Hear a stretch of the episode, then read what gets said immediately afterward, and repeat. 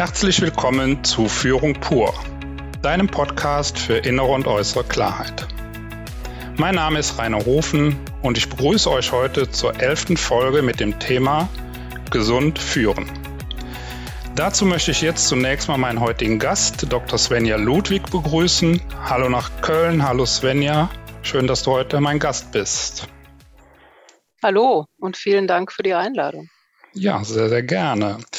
Ja, und wie immer am Anfang paar Worte ähm, zum Thema und zum Gast. Und ähm, ich kriege von, von euch, von den Zuhörern ja viele gute Ideen für spannende Themen und auch oft Vorschläge für Gäste. Und manchmal ist es so, dass ein Thema, dann denke ich, na ja, gutes Thema, aber was hast du denn da für einen Gast? Oder manchmal hat man auch spannende Gäste und weiß nicht so genau, welches Thema passt zum Gast. Diesmal war es ganz einfach, weil bei Svenja war klar, gesund führen und Dr. Svenja Ludwig, das passt für mich wunderbar zusammen. Denn ähm, Svenja hat langjährige Führungserfahrung. Svenja, da kannst du vielleicht auch gleich noch mal einen Satz zu sagen. Und natürlich Erfahrung als praktizierende Ärztin. Und ich finde, das ist eine tolle Kombination, um heute mit dir über dieses Thema zu sprechen. Noch so ein anderer Aspekt war für mich wichtig. Du hast vor circa einem Jahr mal einen Podcast auch gemacht und ich habe da reingehört und ich fand, das hat damals mir viel Spaß gemacht, dir zuzuhören und ähm, von daher, ja, denke ich, das geht unseren Zuhörern heute auch so, dass sie einen interessanten Aspekt auch von dir zum Thema gesund führen. Ja, und damit würde ich auch gern so starten, vielleicht auch mit einer kleinen Vorstellung, so zwei Sätze zu deiner Führungserfahrung, vielleicht auch ähm, zwei Sätze zu dem, wie du als praktizierende Ärztin arbeitest. Und du hast es eben im Vorgespräch so anklingen lassen, der Tag war geprägt von ähm, Corona und von gesund führen, hast du so gesagt. Und vielleicht erzählst du uns mal, ja, wie dein Tag da heute war und was das mit dem Thema zu tun hat als Einstieg. Ja, genau. Das ist doch ein schönes Thema zum Einstieg. Das hatte ich mir eigentlich fast äh, gewünscht, dass du das fragen würdest, ganz zu Beginn, weil man kommt natürlich nicht darum rum, jetzt was zur Pandemie zu sagen, wenn es ums Führen geht. Ähm, ich denke, da werden wir vielleicht im Laufe des Gesprächs noch mal ein bisschen ausführlicher drauf eingehen. Aber ich bin mir sicher, dass diese Situation, die wir gerade erleben, nachhaltig das Arbeitsleben und damit natürlich auch das Führungsverhalten und das Leben der Führungskräfte und der Mitarbeiterinnen verändern wird. Ja, zu meinem Tag. Ich war heute unterwegs mit Testen und Impfen neben den normalen, in Anführungsstrichen normalen Patienten, die ich ja sowieso betreue. Und äh, das ist natürlich eine Herausforderung, weil jetzt gerade ja täglich äh, sich die ich sage mal, Leitlinien ändern. Also man sein Führungs- und Arbeitsverhalten eigentlich wöchentlich anpassen muss. Äh, das hatte ich in der Form bisher auch noch nicht in meinem Lebenslauf. Das ist ein tägliches Lernen. Ich kann davon berichten. Ja, also das kann ich gut nachvollziehen, weil ich ja auch selber in meiner Arbeit natürlich merke, wie das meinen Alltag beeinflusst und auch in den Unternehmen, wo ich arbeite, natürlich auch die Führungskräfte ja auch täglich quasi von neuen Herausforderungen gestellt werden. Wenn wir mal deine Perspektive als Führungskraft und als Ärztin nutzen und, und du nochmal sagst, welche Erfahrung hast du denn insgesamt so generell mit dem Thema gesund führen gemacht? Also ich habe das Gesundführen in verschiedener Perspektive kennengelernt. War ich natürlich, wie wir alle auch, immer auch Mitarbeiterin und habe immer auch Vorgesetzte gehabt und habe sie zum Teil auch noch. Und dann im Lauf meiner, naja, Karriere, da jetzt übertrieben gesagt, aber im Lauf meiner Berufskarriere, sage ich mal, habe ich natürlich dann durch meine zunehmende Qualifikation auch selbst geführt. Und zwar in unterschiedlicher Weise. Also zum einen war ich äh, eben als Ärztin dann, wird man ja automatisch, wenn man länger dabei ist, Oberärztin und auch Vorgesetzte von Assistenzärztinnen und Ärzten. Hm, aber ich habe auch in, in wissenschaftlichen Redaktionen als Führungskraft gearbeitet und in Großprojekten und habe dann auch sozusagen das nichtärztliche Führen kennenlernen dürfen und wie wir alle wissen, auch manchmal müssen. Ja, also ich finde das gerade nochmal wichtig, was du sagst, die verschiedenen Perspektiven, weil das ist mir im Vorfeld auch so gegangen, als ich mich nochmal so eingelesen habe und vorbereitet habe auf, auf die Folge heute. Grundsätzlich denkt man ja immer erstmal, äh, die Führungskraft sorgt dafür, dass es den Mitarbeitern gut geht und, und guckt, dass sie eben gut führt, dass Mitarbeiter gesund bleiben. Und so beim Lesen habe ich gemerkt, ja, es gibt aber auch die andere Situation. Manchmal gibt es auch stressige Mitarbeiter und die Führungskraft leidet auch darunter. Und das finde ich ist auch ein Aspekt, den, den würde ich gern auch hier heute nochmal reinbringen, weil das ist keine Einbahnstraße an der Stelle, sondern ähm, natürlich ist die Führungskraft mit ihrer Fürsorge verantwortlich für Mitarbeiter, aber manchmal leiden Führungskräfte auch ganz schön, auch unter anderen Führungskräften. So, das, das erlebe ich teilweise auch. Wie, wie kann, hast du das auch schon erlebt oder kennst du das aus deinem Alltag? Die Anstrengung kenne ich eigentlich mehr als Führungskraft als als Mitarbeiterin, weil wenn ich mal anfange als Mitarbeiterin, kann ich ja immer auch Verantwortung wegdelegieren, wenn ich bis zu einer bestimmten Hierarchiestufe mich bewegt habe und dann eben nicht weiter will oder kann, dann habe ich ja nicht immer für alles die Verantwortung. Und das ist eben bei Führungskräften anders. Und da schließt sich der Kreis jetzt auch ganz kurz zur Pandemie, dass ich glaube, mit diesem äh, jetzt zunehmenden Verantwortungs Bewusstsein, dass immer wieder an die Menschen äh, appelliert wird, tragt Verantwortung für eure Gesundheit, tragt Verantwortung für eure Familie, für euren Arbeitsplatz, äh, für euer Leben. Das macht natürlich nachhaltig was mit Menschen und die werden nicht nur im positiven Sinne jetzt wieder aus der Perspektive der Führungskraft äh, Verantwortung übernehmen, sondern ich denke, dass sich Mitarbeiter auch in Zukunft im Sinne von ich will was verantwortlich zeigen werden. Also ich glaube nicht, dass die in Zukunft alle vielleicht, wie wir das aus anderen Zusammenhängen noch kennen, gerade in der Medizin hierarchisch geführt werden können. Mhm. Und was meinst du mit ich will was? Kannst du da nochmal so ein Beispiel bringen, was du da naja, wir sind ja heute beim Thema Gesundheit, gesund führen. Und da wollte ich eigentlich ganz gerne zu sagen, dass es ja die, also man kennt ja dieses Gefühl als Führungskraft, man kommt morgens rein und drei sind krank, in Anführungsstrichen. Dann hat man schon mal Problem und äh, fängt an zu organisieren, noch bevor der Tag begonnen hat. Da wollte ich eigentlich sagen, dieses ich bin krank, kann ja alles Mögliche bedeuten. Und da geht es eigentlich schon los als Führungskraft, dass ich mir zusätzlich zu meinem Tagesablauf immer wieder über eigene Menschen und ihre eigenen Bedürfnisse Gedanken machen muss und auch über ihre Krankheiten. Das führt natürlich dazu, dass man nicht sagen kann, ähm, ich mache jetzt bei allen dasselbe. Wenn sich einer krank meldet, äh, schreibe ich eine Woche oder wenn er länger krank ist oder sie, schreibe ich eine Woche später ein Mitarbeitergespräch aus und dann wird das schon irgendwie gut gehen, sondern man muss eigentlich sehr diffizil immer wieder hingucken, welche Art Krankheit ist das? Ist das eine persönliche akute Erkrankung? Ist das was, was sich chronisch bei diesem Menschen entwickelt hat? Ist das eine Krankheit, die aus dem Privatleben heraus resultiert oder ist es möglicherweise sogar eine Krankheit, die äh, unternehmensbedingt entstanden ist? Also viele Perspektiven, die es gibt. Ja, äh, also das, was du so gerade beschreibst, diese Situation, Führungskraft kommt ins Büro und dann sind drei krank, also das ist gerade, glaube ich, wirklich auch, das erlebe ich auch in vielen äh, Organisationen, in vielen Einheiten so. Und natürlich, was du beschreibst, sind die Menschen krank, aber das macht ja auch was mit der Führungskraft dann. Das erzeugt ja auch einen Stress, ja. Dieses Organisieren, das ist ja manchmal auch ein Jonglieren dann jeden Morgen. Und, und das erzeugt ja auch einen Stress. Das leitet mich so zu der Frage nochmal aus deiner Sicht, was sind so Themen, die dazu führen, dass auch Leute in Organisationen eher krank werden? Und was sind dann so Anzeichen dafür? Ich glaube, auch da gibt es verschiedene Ebenen und das macht eben eine gute Führungskraft aus, wenn sie all diese Themen, du sagtest, mit jongliert. Also welche Themen gibt es? Es gibt natürlich einmal die Situation, dass ein Mitarbeiter, eine Mitarbeiterin aus sich heraus ohne Zutun des Unternehmens eine akute, mehr oder weniger schwere Krankheit erlebt. Ich glaube, das ist das Einfachste weil meistens die Leute dann kommen und sagen, hör mal zu, ich habe dies und jenes, einen Gallenstein oder eine, eine Migräne, die alle vier Wochen wiederkommt. Da kann man sich als Führungsperson darauf einstellen und es lassen sich auch organisatorisch dann leicht Wege finden, das zu bahnen. Schwieriger wird es schon bei chronischen Krankheiten, die jetzt auch nicht unternehmensbedingt sind, wo man als Führungskraft schon sehr bald weiß, oh je, das wird länger dauern und die Person wird länger fehlen. Ich muss mich also längerfristig darauf einstellen. Kompliziert ist es dann, wenn die Mitarbeiter immer wieder zurückkehren, also aus lang gedachten Krankschreibungen immer mal wieder zwei Tage da sind und dann wieder gehen. Das ist ein ganz großes organisatorisches Problem. Aber ich glaube, was das größte Problem ist, ist, wenn teambedingt oder unternehmensbedingt Krankheiten sich aufbauen und bewältigt werden müssen von allen, die da arbeiten den letzten Punkt würde ich gleich nochmal gucken, wie sie sich teambedingt aufbauen.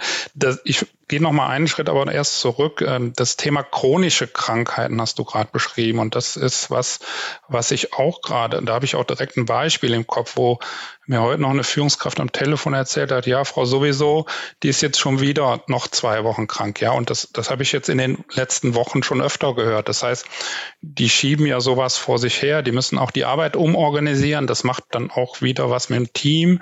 Ähm, da bleibt die Unsicherheit, wann kommt sie denn endlich wieder, weil sie auch ein Leistungsträger ist, sage ich jetzt mal, oder eine wichtige Stütze, ja. Und das heißt, es ist ja auch ein enormer Aufwand und ähm, also es geht ja nicht nur der kranke Mitarbeiter, sondern auch das, was dranhängt und immer die Hoffnung, kommt sie wieder. Und heute war der Satz, ja, Frau Müller, also in Anführungszeichen Frau Müller jetzt als Synonym, kommt dieses Jahr nicht mehr. Was, was kannst du denn Führungskräften da vielleicht mitgeben? Also das ist ja auch so dieses Hoffen und Wiederkommen und Organisieren und keine einfache Situation, finde ich. Ja, das ist eine sehr komplexe Angelegenheit. Ähm, ich, ich möchte eigentlich ein bisschen anekdotisch darauf antworten.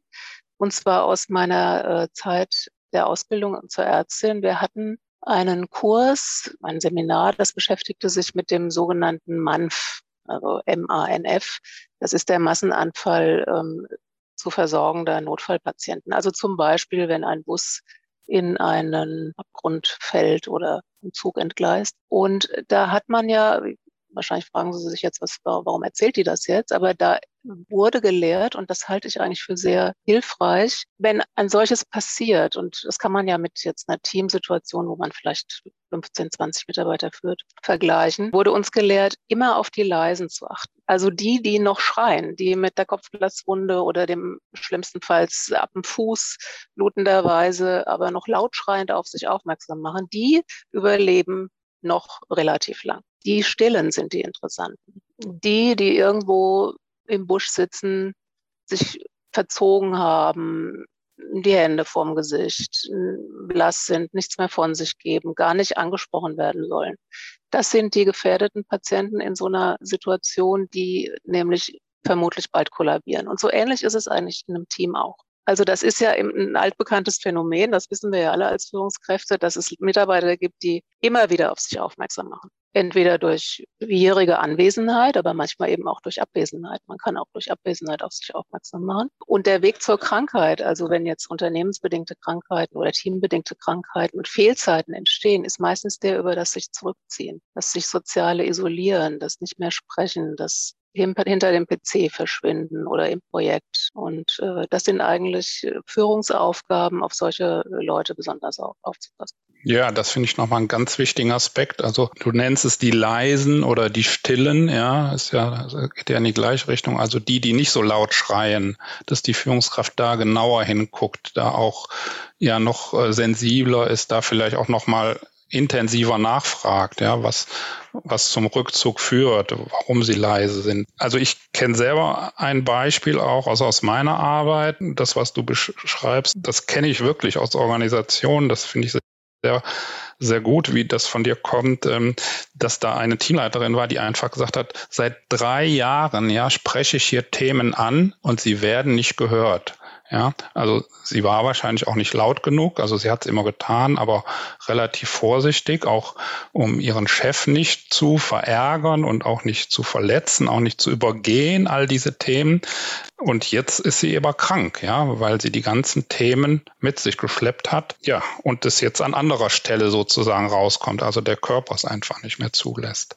Es kann der Körper sein, Entschuldigung, mhm. ich unterbreche. Mhm, ja. Kann der Körper sein, es kann natürlich auch mentale Richtung gehen. Ich will jetzt hier nicht die Psyche erwähnen, weil das ist nochmal ein großer Komplex, der, glaube ich, besonders abgehandelt werden muss. Und das ist auch immer so leicht ähm, zu sagen, ja, die hat äh, irgendwie psychische Probleme. Das lasse ich eigentlich nur dann gelten, wenn tatsächlich auch eine, eine psychiatrische Diagnose oder eine psychologische Diagnose dahinter steht. Und die kann eine Führungskraft nicht stellen. Ne? Das können nur Fachkräfte. Mhm. Und solange das nicht geschehen ist, haben die Menschen auch keine psychische Erkrankung.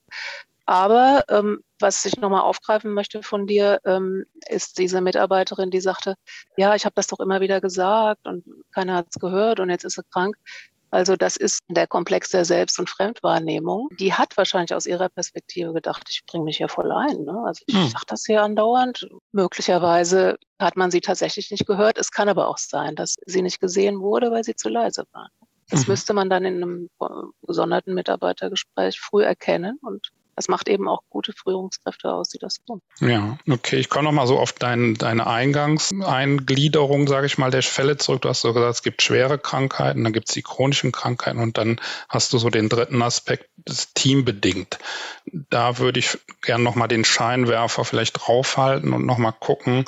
Das ist ja auch ein breites Thema. Das können wir sicherlich jetzt nicht so ganz in aller Breite hier besprechen, aber was sind denn da nochmal wichtige Facetten aus deiner Erfahrung in diesem Feld? Also vielleicht auch wie wir alle habe ich begonnen und dachte, mein Gott, mein Team ist das Beste oder auch das Komplizierteste der Welt. Also ich dachte immer am Anfang meines Berufslebens, ähm, ich bin hier in einer totalen Sondersituation. Und je länger ich arbeite, desto mehr erkenne ich immer wiederkehrende Strukturen. Ja, dass jedes Team geprägt ist und gebildet ist von verschiedenen Charakteren und Persönlichkeiten. Es gibt Führungspersönlichkeiten, es gibt eher die stillen, zurückhaltenden. Es gibt die, die jeden Tag ein neues Thema brauchen, und wenn es die eigene Krankheit ist, es gibt die, die mehr auf Langstrecke arbeiten. Also das wissen wir ja alle, das sind, sind ja keine Neuigkeiten, die ich erzähle. Aber wenn man sich das nochmal so bewusst macht, dann weiß man ja auch, dass Führung nicht bedeuten kann, dass ich jeden gleich behandle. Und das gilt sowohl für die akuten Krankheiten wie für die sich bildenden. Gerechtigkeit ist eben nicht alle gleich zu behandeln, sondern Gerechtigkeit ist, jeden so zu behandeln, dass es ihm oder ihr entspricht und dem Team insgesamt gut tut. Das ist jetzt ein sehr hoher Anspruch. Ich will noch mal ein bisschen tiefer anfangen. Ich glaube, wenn man es mal so ähnlich beginnt, wie man es aus der psychologischen Gesprächsführung kennt, dass man mit mehr Zurückhaltung beginnt zu führen, als mit, ich habe die Idee des Jahrhunderts oder ich weiß, wie es geht, dann wird man im Laufe der Zeit, wenn man sich erstmal so ein bisschen zurücknimmt und beobachtet, schon sehr schnell die Struktur eines Teams feststellen. Und über die Struktur des Teams kann ich auch sehr viel über die Mitarbeiter lernen. Und wenn man sich das mal so überlegt, dass man vielleicht so zu führen beginnt, dann hat man, glaube ich, schon mal eine große Wegstrecke gemacht. Also mehr Zurückhaltung ist so ein wichtiger Punkt, den, den du dann nennst. Dann nochmal auf Struktur des Teams, ja, dass es da wiederkehrende Muster gibt, dass Führungskräfte also auch gucken, welche Muster erkenne ich wieder, auch vielleicht in Teams, die ich vorher schon mal hatte, wenn ich schon länger Führungskraft bin. Das ist ein Punkt. Und ich würde damit überleiten auch nochmal zu der Frage, die Führungskräfte ja auch oft stellen. Also worauf kann ich denn achten?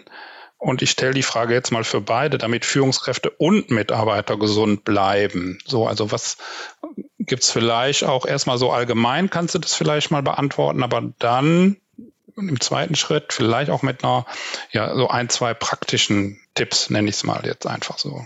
Naja, die, die allgemeinen äh, Plätze, die wir alle kennen, sind natürlich erstmal gesunde Arbeitsbedingungen, die jeder braucht. Es gibt leider heutzutage immer noch Unternehmen, äh, in denen es keine sitzgerechten Stühle gibt oder ähm, keine ausreichenden Pausen. Aus Agenturen kennt man das.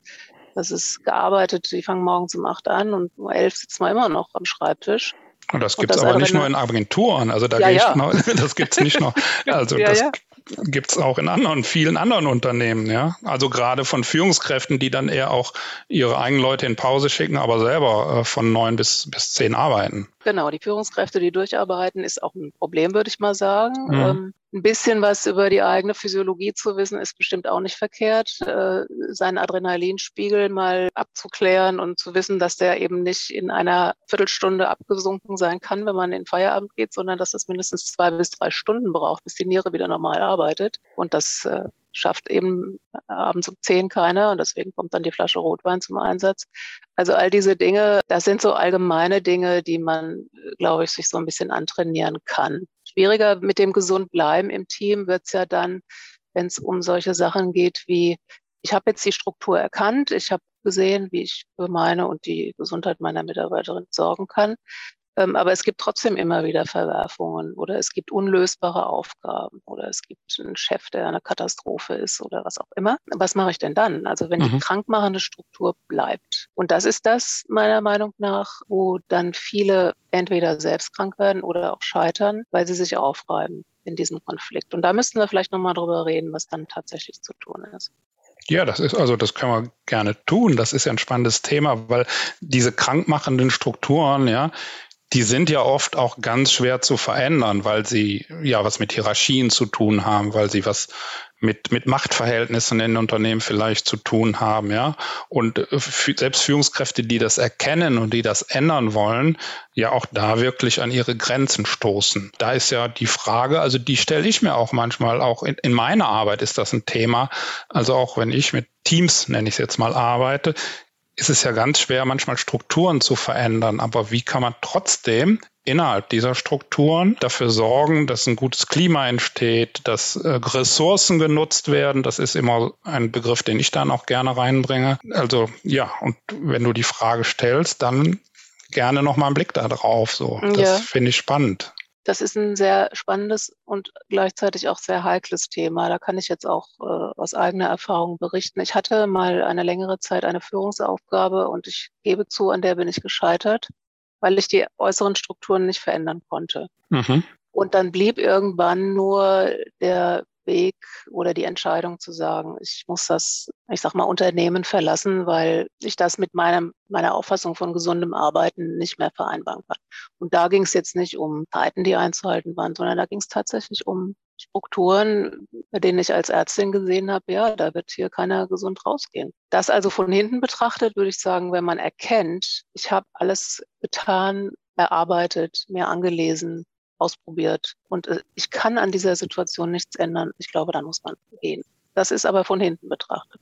Mhm. Von vorne betrachtet würde ich sagen, wenn man äh, sich als Führungskraft so klar gemacht hat. Also wir haben jetzt mal gesagt, so dieses nicht zurückhaltende Führen, sondern ich würde es besser nennen, dieses beobachtende Führen. Ne? Also ich will keine zurückhaltende Führungskraft, das ist ja nicht ihr Job, sondern so jemand, der sich erstmal das anguckt, vielleicht so ein bisschen wie so ein Fußballtrainer. Ich bin Fußballfan, leidenschaftliche und finde dieses Spiel deswegen so aufregend, weil es halt immer wieder neue Konstellationen sind. Also dass man sich das erstmal so anguckt und wenn man dann die Strukturen erkannt hat, dass man dann den Blick auf den einzelnen Mitarbeiter werfen kann.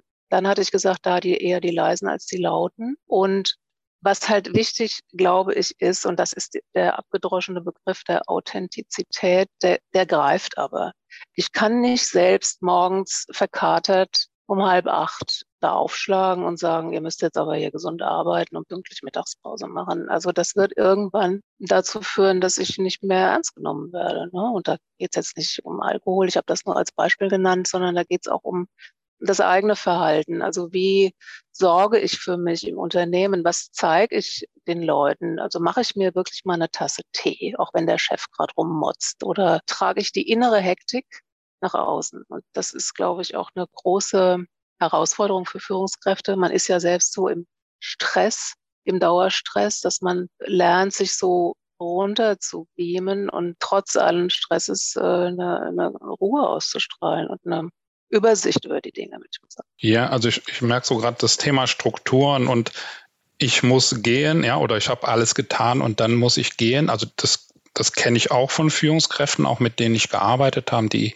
die eben an Strukturen dann auch ähm, verzweifelt sind, nenne ich es jetzt mal, und dann auch die Entscheidung getroffen haben. Das ist aber ja nicht immer so einfach und es gibt natürlich auch Führungskräfte, die das aus anderen Gründen, sei es Familie, sei es Geld, sei es Wohnort, Haus, also mhm. auch nicht tun können, wollen, was auch immer, ne? Und dann auch in diesem, in diesem System bleiben. Das gibt's dann ja auch. Dann muss man aber ganz klar sagen, und jetzt spricht wieder die Ärztin, mhm.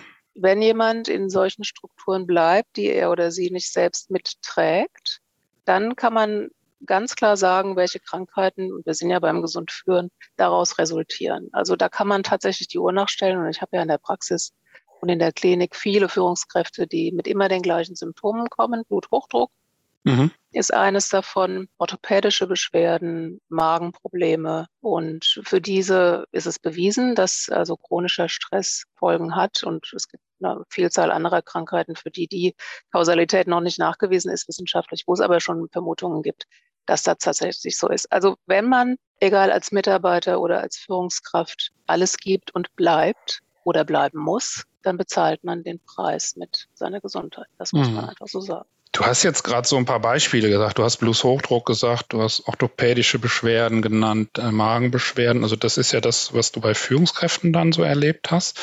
Gleichzeitig ist es ja, was ich als Führungskraft vielleicht auch beobachten kann bei Mitarbeitern. Und ähm, mir geht es ja auch nochmal, das hast du ja auch schon angesprochen, darum, dass Führungskräfte sensibel werden, gut beobachten, ja. Und die Frage, das ist ja auch immer noch eine spannende Frage, wenn ich denn sowas mitkriege, dass häufiger Kopfschmerzen sind, dass häufiger vielleicht Magenbeschwerden auf einmal auftauchen bei Mitarbeitern, dann ist ja die spannende Frage immer, wie spreche ich das Thema denn an als Führungskraft? Also, also darf ich sowas ansprechen? Kommt auch manchmal die Frage, ja. Und, und wie mache ich es dann auch gut? Äh, so, da würde ich gerne nochmal so deinen Blick drauf werfen. Also die bekannten und klassischen Symptome einer Überforderung von Mitarbeitern, sei es jetzt durch zu viel Arbeit oder durch atmosphärische Dinge, die, die überfordern, sind eigentlich der soziale Rückzug, den hatte ich ja schon genannt, dass die Menschen stiller werden. Dann, was ganz häufig und relativ früh kommt, ist eine gewisse Form des Zynismus. Und das kann man sehr leicht erkennen als Führungskraft, wenn die Menschen anfangen, in uneindeutigen Situationen merkwürdige Witze zu machen, zynisch werden, dann kann man eigentlich sagen, okay, also wenn das nicht ein geborener Zyniker ist, die es natürlich auch gibt, aber die hat man vielleicht auch nicht in seinem Team, dann muss man aufpassen, wenn der Leistungsabfall erkenntlich ist, also wenn die Leute häufig krankgeschrieben sind oder wenn ich merke, die, die gleiche Arbeit äh, wird in längerer Zeitdauer getan oder wenn Konzentrationsschwächen auftreten, also all die Dinge, die wir ja auch kennen, dann schrillen sozusagen die Alarmglocken. Und dann die nächste Frage, ja, wie spreche ich das an? Das ist eine sehr gute Frage. Ich selbst habe Führungskräfte erlebt, also die meine Vorgesetzten waren, die, ähm, wenn es mir phasenweise mal nicht so toll ging, was auch schon vorkam, dann gesagt haben, so, jetzt setzen wir uns mal an einen Tisch und reden mal offen miteinander oder erzählst mir mal, was mit dir los ist. Mhm. ja. Was das hat das mit also, dir gemacht? ja, das, das, hat mit mir gemacht, dass ich natürlich nichts erzählt habe. Mhm. Also das ist jetzt sicherlich nicht die richtige Herangehensweise. Mhm. Äh, aus zwei Gründen. Also zum einen ist kein Mitarbeiter, wie wir alle wissen, verpflichtet, seine Diagnose zu sagen. Ich habe jetzt, und da kommen wir wieder zur Pandemie, viele junge Männer vor mir sitzen, Mitte 30, Ende 30, Anfang 40, die sagen, ich kann nicht mehr, ich bin total verbrannt, ich brauche eine Auszeit. Aber wie sage ich es meinem Chef? Ich will mich hier nicht als Psycho outen. Mhm, mh. Und er fragt mich die ganze Zeit, der Chef, warum kommst du nicht? Was hast du? Also das führt uns eigentlich zur Antwort. Wenn es gelingt, ist es eigentlich besser, auch hier wieder zu beobachten und vorsichtig auf die Leute zuzugehen, mhm. wartend und vielleicht mal zu sagen, magst du nicht mal ein bisschen früher gehen heute? Du siehst müde aus. Sowas in der Art. Und das vielleicht mhm. nächste Woche nochmal sagen. Oder auch mal von sich selbst was sagen. Zum Beispiel, ach, mir geht's heute auch nicht so besonders. Wie ist es bei dir? Die Dinge oder bei Ihnen, wenn man sich sieht, mhm die wirken nachhaltig und länger, als wenn man sagt, ich sehe, dass es dir nicht gut geht, mach mal vier Wochen Pause und dann kommst mhm. du wieder und dann reden wir mal. Heißt also, was ich so verstehe, ist auch nicht so viel reden, sondern mehr fragen, beobachten, ähm, eher Auffälligkeiten schildern, ja, also was wirklich beobachtbar ist, erste Veränderungen und, und, und dann mal reinhorchen, eher sozusagen vorsichtig, ja, und zu gucken. Auch, ja. ja, und vor allen Dingen den Zynismus nicht mitspielen. Das mhm. ist auch ein Mechanismus, der relativ schnell einklingt, dass man so, ähm, gerade wenn es noch eine Hierarchie drüber gibt, also noch einen Chef, der über der Führungskraft steht und äh, dann fängt der Mitarbeiter irgendwas an zu sagen und dann de delegiert man das nach oben und sagt, ja, das ist aber auch unmöglich, was der uns da aufträgt und dann landet man schnell in so einer vermeintlichen Kooperation, die aber auch ungesund ist. Also so eine gesunde Distanz, ein beobachtendes Verhalten, wenn es gelingt, nicht wertendes Verhalten, das ist natürlich eine Riesenherausforderung, aber mhm. versuchen, seine eigenen Bewertungen abends mit den Freunden auszumachen und am Arbeitsplatz eben wegzulassen. Mhm. Das sind so Handstriche, die man glaube ich, ganz gut üben kann. Also ich gucke jetzt gerade mal so, so auch habe zwischendurch auf die Uhr auch geguckt und äh, könnten locker noch, äh, habe ich so das Gefühl, eine Stunde gerade reden. Aber ich würde jetzt äh, zum Schluss irgendwie langsam kommen, weil ich würde noch mal so die letzte Frage doch noch stellen. Die anderen lasse ich jetzt leider weg für heute. Vielleicht machen wir noch mal eine zweite Folge, Sven, ja irgendwann. Das müssen wir mal gucken. Das geht mir so gerade durch den Kopf. Aber mhm. so nochmal dein Blick, was muss passieren, so eher generell, damit gesund führen wirklich in, in Unternehmen etabliert wird? Also das ist eher nochmal so eine generelle Frage. Was braucht es aus deiner Sicht dafür? Oder was hast du da für Ideen vielleicht auch zu? Ich sagte ja am Anfang, dass ich glaube, dass einiges äh, sozusagen von unten sich auch verändern wird. Also dass man jetzt nicht nur auf die großen Würfe von oben wartet äh, aus der Chefetage. Ich glaube, da werden sich noch lange Menschen halten, die altes Führungsverhalten gewohnt sind und das auch nicht äh, ablegen werden. Was muss sich ändern? Also ich glaube schon an eine gewisse Demokratisierung auch im Unternehmen, wo auch der Mitarbeiter, die Mitarbeiterin begreift, welche Verantwortung sie trägt. Also ich habe gute Erfahrungen damit gemacht, den Leuten zu sagen, pass mal auf, wenn du dies und jenes nicht äh, erledigen kannst oder willst, aus welchen Gründen, die wir noch besprechen können, dann hat das eine Folge für den und jenen. Und das nicht als Schuldzuweisung, wenn du das machst, dann passiert das, sondern als, als Kooperation. Wenn das gelingen kann, das, also das ist ja das alte Lied von den flacheren Hierarchien, hm. an die hm. ich nicht glaube, weil ich glaube, so ganz ohne jemanden, der sagt, wo es lang geht, wird es auch nicht gehen. Das merken wir auch in der Medizin. Also da war ja auch lange äh, die Rede von, die Patienten entscheiden selbst, was sie machen. Aber wenn es hart auf hart geht, wollen dann doch die meisten wissen, Frau Doktor, was soll ich machen? Ich habe Angst. Ne? Und mhm. so ist es eben mit Führungskräften auch. Die müssen schon entscheiden, aber ich glaube, diese, diese, Teil, diese Teilhabe an der Verantwortung für die Mitarbeiter, die könnte schon einiges ändern, um gesundes Führen zu ermöglichen. Mhm. Okay, Teilhabe der Mitarbeiter und ich habe auch nochmal den Begriff Kooperation für mich so mitgenommen, ne, dass du gesagt hast, braucht auch mehr Kooperation auch im Team. Die Kooperation und die, ich denke aber auch die, die wirklich gesunden Rahmenbedingungen, dass man da wirklich nochmal den Blick drauf wirft. Also ist es tatsächlich so, dass die Leute, es geht jetzt nicht um Wohlfühlaspekte, wir, wir befinden uns auf der Arbeit und da ist, arbeiten wir halt ne, und ruhen uns nicht aus. Aber es geht um diese ganz basalen Dinge von, hm, trinke ich genug, wenn ich Durst habe? Also sagen wir mal bei dem Beispiel. Ne, es gibt ich möchte nicht wissen, wie viele Abertausende von Menschen, die in irgendwelchen Stressunternehmen arbeiten, die einfach nicht zum Trinken kommen, tagsüber und abends dann deswegen zum Beispiel Kopfschmerzen haben. Also ganz basale Dinge müssen natürlich auch stimmen, sonst kann man auch nicht gesund führen. Also ich habe es ja gerade schon gesagt, mir fallen noch weitere Fragen ein. Ich schließe, aber ich komme jetzt wirklich mal zum Schluss so langsam und ich schließe so die Folgen immer ab mit, mit Abschlussworten. Also jeder von uns nochmal so guckt, äh, also die Frage an dich oder auch an mich, äh, die wir beide beantworten, was war so aus deiner Sicht zusammenfassend heute wichtig nochmal? Was würdest du nochmal so mitgeben? Ich, ich kann auch gerne beginnen. Äh, ich gucke gerade mal so. Ich fange einfach mal an, dann kannst du gerade noch einen Moment überlegen. Also ich fand nochmal wichtig das Thema Strukturen, weil ich wirklich ähm, so in meiner Arbeit feststelle, dass Strukturen ganz oft festgefahren sind. Und wenn ich dann von draußen, ja, als Externer da so drauf gucke, dann denke ich, was macht ihr denn da eigentlich? Aber die halten da und die sind da so von überzeugt und dass es oft ganz schwer ist, diese Strukturen zu verändern. Ähm, ja, und das führt dazu, dass Leute krank werden oder sie gehen. Ne? So, das, das ist, war ein wichtiger Aspekt und der, das Thema Zynismus, das will ich auch noch mal zum Schluss nennen, ja, weil das eben was ist, was Führungskräfte auch gut beobachten können und auch gut wahrnehmen können und auch hellhörig werden können, wenn sie da Mitarbeiter haben, die dann äh, zynisch werden auf einmal. Also es ist ja so ein gutes Beobachtungskriterium. Ja. Und zum Schluss will ich nochmal auch so nennen, ähm, bevor ich das Wort dir nochmal gebe, auch ähm, es gibt ein gutes Tool von der RWTH Aachen, sage ich jetzt nochmal für alle Zuhörerinnen auch. Das heißt gesund führen und, und bei Interesse könnt ihr euch auch gerne an uns wenden. Geben wir auch gerne den Link nochmal im Nachhinein raus.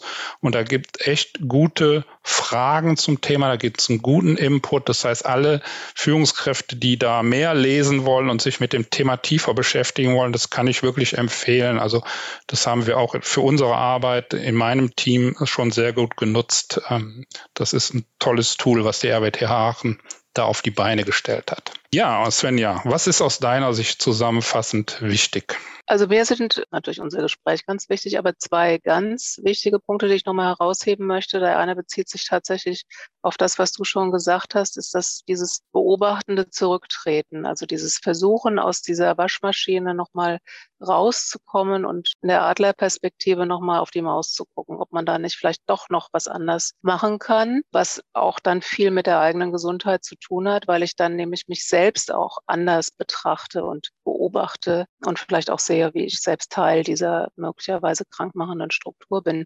Und das andere, was mir wichtig ist, nochmal zu sagen, ist, da schließe ich wieder mit der Pandemie, so habe ich es eröffnet, ähm, das auch als Chance zu begreifen. Ich kann nur nochmal sagen, ich glaube, die Arbeitswelt wird sich nachhaltig verändern und da gibt es eben auch Chancen für Führungskräfte, das nochmal durchzubringen, was ihnen wichtig ist. Svenja, vielen Dank. Vielen Dank für deine Impulse. Vielen Dank für deine Ideen, deine Sichtweisen, deine Anregungen.